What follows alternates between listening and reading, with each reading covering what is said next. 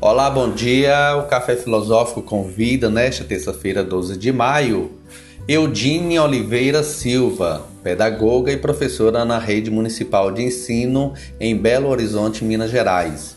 O nosso tema de hoje será como os pais devem usar a ludicidade neste tempo de pandemia.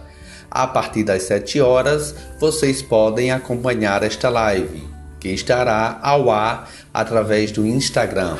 O nosso endereço é barbosa.coaching.filosofia. Até lá, um bom dia a todos.